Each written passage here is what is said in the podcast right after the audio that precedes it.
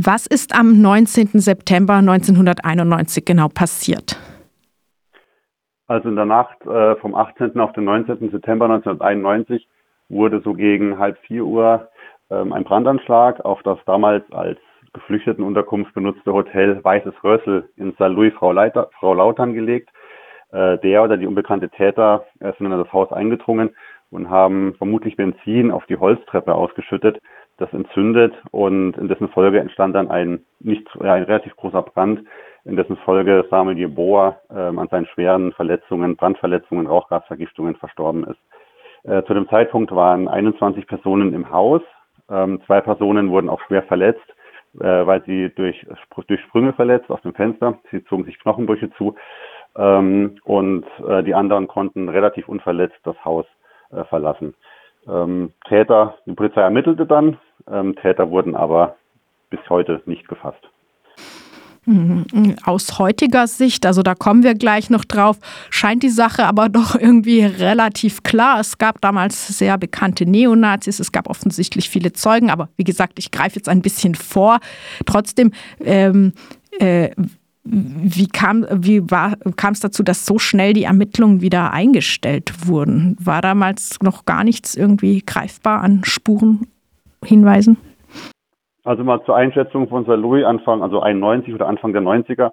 Also Saarlouis zählte ähm, zu einem der Hotspots neonazistischer Aktivitäten. Also es gab dort eine rege Neonazi-Szene äh, schon seit Mitte, Ende der 80er Jahre, ähm, die auch bundesweit ganz gut vernetzt war. Und auch im Saarland gab es in den 90ern und vor allem schon Anfang der 90er äh, eine Welle von Brand- und Bombenanschlägen, ähm, auch in Saarlouis, ähm, die bis heute alle nicht aufgeklärt sind. Also da greife ich jetzt auch mal kurz vorweg. Ähm, und äh, dazu kommt noch, dass auch der äh, Brandanschlag quasi innerhalb des rassistischen Diskurses, der auch im Saarland, auch in Saarbrücken geführt wurde, äh, passiert ist. Also die Versuche, das immer so ein bisschen zu entpolitisieren oder wegzuschieben als Einzelfall, äh, greifen auch hier äh, wesentlich zu kurz. Wie war es dann möglich, dass fast 30 Jahre später dann doch noch erfolgreiche Ermittlungen zu dem Fall aufgenommen wurden? Also es war erstmal so, dass äh, 91 wurde durch die Polizei ermittelt. Äh, es wurde eine Mordkommission in Saarlouis gebildet. Die ermittelte dann, wie oft und so üblich, in, in alle Richtungen. Ähm, es wurde auch Richtung äh, radikale Rechte ermittelt, also die führenden Vertreter äh, dieser, dieser Zusammenhänge wurden äh, vernommen. Ähm, aber diese Spur, also die Spur 23, wie sie später im Gerichtsprozess dann auch vorgestellt wurde, äh, wurde aber schon quasi nach zwei Wochen wieder geschlossen, weil sich keine Anhaltspunkte ergeben hätten, dass die Nazis da was mit zu tun hätten. Die Ermittlungen insgesamt wurden dann nach über einem Jahr ähm, eingestellt, weil kein Tatverdächtiger ermittelt werden konnte. Genau. Und ähm, wie kam es jetzt dazu, dass fast nach über 30 Jahren äh, ein Tatverdächtiger aufgetan werden konnte? Und zwar war es so, dass ähm, im September, Oktober 2019 äh, waren in der Presse zu lesen über sogenannte Cold Cases, also nicht geklärte Fälle. Unter anderem auch über den Mordfall Jeboa. Und daraufhin meldete sich eine Zeugin bei der Polizei und gab an, per Online-Anzeige, dass sie wisse, wer äh, für den Brandanschlag 1991 äh, verantwortlich ist. Das wäre eine männliche Person gewesen, die ihr vor vielen Jahren auf einer Grillparty die Tat gestanden hätte. Mit den Worten, ähm, Erinnerst du dich an den Brandanschlag 91? Das war ich und sie haben mich nie erwischt. Und in dessen Folge äh, begann die Polizei hier im Saarland nochmal zu ermitteln. Äh, sie prüfte das, ob das plausibel ist. Äh, sie kam zu dem Schluss, dass es das ist.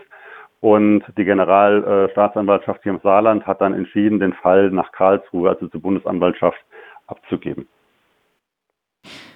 Ja, das hat, äh, wie gesagt, ganz schön lang gedauert. Äh, erstmal haben offensichtlich die Ermittlungs... Oh, naja, also man könnte denken, sage ich mal, äh, die Ermittlungsbehörden hätten sich beim ersten Anlauf vielleicht nicht so viel Mühe gegeben, wenn sie es dann nach so vielen Jahren doch noch klar ermitteln konnten. Und auch die Politik hat da eher abgeblockt. Kannst du vielleicht noch was dazu sagen zu dieser eben langen Verzögerung der Ermittlungen und aber auch des ja, Gedenkens oder der Aufarbeitung? Also man kann sagen, dass das ähm, von Anfang an quasi äh, die Strategie war, sozusagen eine aktive rechte Szene in Saarlouis, rechte Angriffe in Saarlouis in Umgebung, aber auch diesen Mord äh, zu entpolitisieren. Also Saarlouis wollte sich immer darstellen, so als heimliche Hauptstadt des Saarlandes mit dem französischen Flair, äh, grenznah, dann diese schöne Altstadt mit vielen Kneipen. Äh, da passte dieses Bild von äh, mordenden Nazis nicht rein. Und das war auch die Strategie über all die Jahrzehnte, ähm, dieses, dieses Verbrechen nicht anzuerkennen. Äh, das bedeutet, dass ähm, die Stadt sozusagen sich ihrer Verantwortung nicht bewusst geworden ist und äh, keinerlei Initiativen äh, über das übliche Maß hinaus an den Tag gelegt hat. Also es gibt zwar einen Gedenkstein für Jeboa, allerdings an dessen Grabstätte auf dem Friedhof und dort fehlt auch ein entscheidender Begriff, nämlich, dass er Opfer eines rassistischen Brandanschlags wurde. Dort steht nur, er wurde Opfer eines Brandanschlags. Ähm, also Polizei, Politik und auch die Stadt waren quasi von Anfang an bestrebt, äh, diesen, diesen Anschlag kleinzureden. Und auf deine eingangs aufgeworfene Frage jetzt über die Hauptverhandlungen wird ganz deutlich, dass die Polizei äh, damals nicht richtig ermittelt hat. Das äh, zeigt sich daran, dass äh, die dass Zeuginnen, hauptsächlich die Nebenkläger, die äh, damals Opfer von diesem Brandanschlag wurden, im Gerichtssaal aussagen, dass äh, wie sie vernommen wurden, zum Teil ohne Dolmetscher oder dass äh, die Aussagen, die aufgenommen wurden, so nicht stimmen, was da drin steht, dass das, was sie ausgesagt haben, gar nicht aufgenommen wurde, dass zum Teil werden ähm, Aussagen von Zeuginnen äh, nicht richtig wiedergegeben. Äh, da werden, es wurden in der Nacht zwei Personen gesehen, die sich von dem Haus entfernen und äh, die Personenbeschreibung wechselt dann von ein auf eine Person und ähm, auf einen rassistischen Begriff äh, in der Beschreibung des vermeintlichen Täters. Also man kann da mehr oder weniger feststellen, dass die Polizei alles andere bestrebt war, dort äh, in die rechte in Richtung rechte Ecke zu ermitteln. Und das zeigt sich auch durch das Aussageverhalten von Polizeibeamten, hauptsächlich aus dem Streifendienst, die äh, eigentlich gar nicht alle von, von einer rechten Szene in Saloy Anfang der 90er Jahre was wissen wollen. Also zu vielleicht ganz am Rande, äh, ganz schleichende Erinnerungen. Und je näher die dran waren, je näher, je mehr wussten sie nicht. Mhm. Es gab einen Polizeibeamten, der berichtet, ach ja, da war doch was. Ihr habt doch immer erzählt, dass hier, ihr habt schon wieder Stress mit denen und so weiter und so fort. Und äh, dieses Gesamtbild ähm, ist, schließt sich. Ähm, und die Erinnerung an, an diesen rassistischen Anschlag oblag immer gesellschaftlichen oder antifaschistischen Gruppen. Also hauptsächlich aus der, aus der, aus der linke antifaschistische Gruppen, Aktion Dritte Welt Saar, Flüchtlingsrat Saar, die Antifa Saar, die über Jahrzehnte sozusagen diese Erinnerung wachgehalten haben und eigentlich mehr oder weniger die einzigen waren, die hier für eine äh, konsequente Aufklärung ähm, gekämpft haben. Mhm. Also die Ermittlungen wurden nicht ordentlich geführt und äh, was du jetzt nebenbei erwähnt hast, es gibt wohl auch den Verdacht, dass selbst als direkter Täter dieser Peter Werner Schröder womöglich nicht allein war. Gab es denn weitere wesentliche Erkenntnisse bisher aus dem Prozess so zum Tathergang und vielleicht Kontext? Also die, also mit die wichtigsten Infos sind, sozusagen ist erstmal die Ermittlungen ähm, über den Verlauf des Brandanschlags, wie das äh, gewesen sein kann, auch dass man festgestellt wurde, dass es ein Brandanschlag war. Das hatte die Verteidigung von äh, dem Angeklagten anfangs äh, sogar noch bestritten ähm, und auch in Abrede gestellt, ob es überhaupt eine rechte Szene in Salö zu dieser Zeit gab. Äh, weitere Erkenntnisse sind natürlich, wie ich das gerade beschrieben habe, die mangelnde Arbeit äh, oder Aufklärungsarbeit der Polizei, was jetzt nicht nur wir als Beobachterinnen feststellen, sondern auch der Vorsitzende des Staatsschutzsenats, der ganz offen sagt, mehrfach schon in der Hauptverhandlung, dass die Ermittlungsarbeit, insbesondere die Protokolle der Polizei mit absoluter Vorsicht zu genießen sind, dass sie feststellen, dass Zeugenaussagen von heute äh, quasi dem, was damals aufgenommen wurde, entgegensteht und ähm, sie auf die Polizeiarbeit aus den 90ern im Grunde nicht vertrauen können. Ähm, was man auch festhalten muss, ist, dass äh, die Ermittlungsgruppe Soko Welle, die dann äh, nach Wiederaufnahme der Ermittlungen gegründet wurde, tatsächlich, äh, soweit wir das beurteilen können, relativ gute Arbeit macht, die sehr akribisch, sehr genau ermitteln, insbesondere zwei Staatsschutzbeamte, denen man merkt, dass es ihnen ein Anliegen ist, äh, diesen Fall aufzuklären und die sich unheimliche Mühe sowohl in der Ermittlungsarbeit als auch in der Präsentation in der Hauptverhandlung zeigen.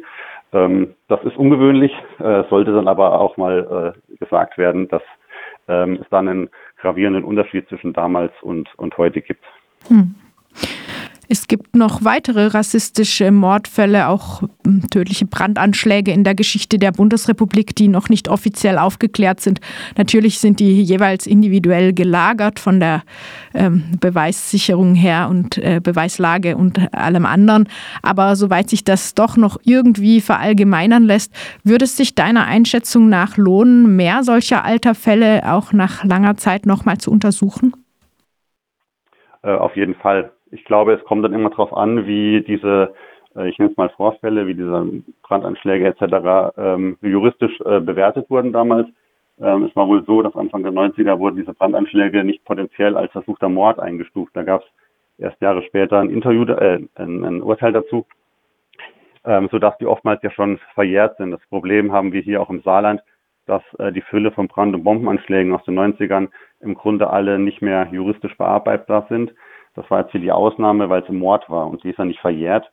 Ähm, aber was äh, mit dem, was wenn, wenn, wenn hier ein Urteil fällt oder fallen sollte, beziehungsweise jetzt auch mit der generell mit dem Prozess äh, kann man das als Signal nehmen an die Szene äh, und an diejenigen, die äh, Wissen, Mitwissen, Täterwissen haben, äh, dass es, dass sie sich nicht sicher sein können, dass sie dann doch irgendwann noch erwischt werden. Und hier im speziellen Fall ist es so, äh, dass im Grunde ähm, es mehr oder weniger in der Nazi-Szene so bekannt war, wer es gewesen sein könnte. Es wurde über diesen Brandanschlag gesprochen, ähm, es wurden darüber Witze gemacht, insbesondere, dass da Mensch gestorben ist. Und das ist auch einer der ja, Ergebnisse dieser Ermittlungen, ähm, dass, äh, und das wird ihm vielleicht im Angeklagten vielleicht auch zum Verhängnis, dass seine Kameraden äh, so freimütig äh, erzählen und erzählt haben.